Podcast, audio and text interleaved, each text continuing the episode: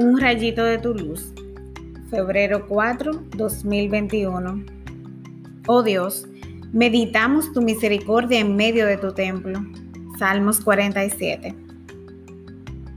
En estos tiempos hay una tendencia a practicar técnicas de meditación o mindfulness, la cual eh, a través de ejercicios de respiración te ayuda a ser consciente de tu cuerpo y de tener atención plena en el día.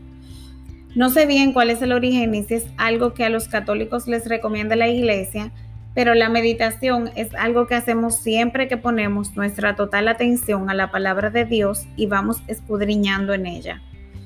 Una forma interesante de meditar es tomar un capítulo de un evangelio y adentrarse en ese pasaje, como si se estuviese allí, poniendo la imaginación en los hechos descritos para sacarles un mejor provecho. El salmista dice que medita la misericordia de Dios en medio de su templo. Por tanto, él hace un inventario mental de todas las cosas buenas que el Señor ha hecho en su vida y en su comunidad. Si todos los días hacemos este tipo de ejercicio, veremos que hay tanto por lo que agradecer que solo podemos sonreír y dar de lo que hemos recibido a los demás.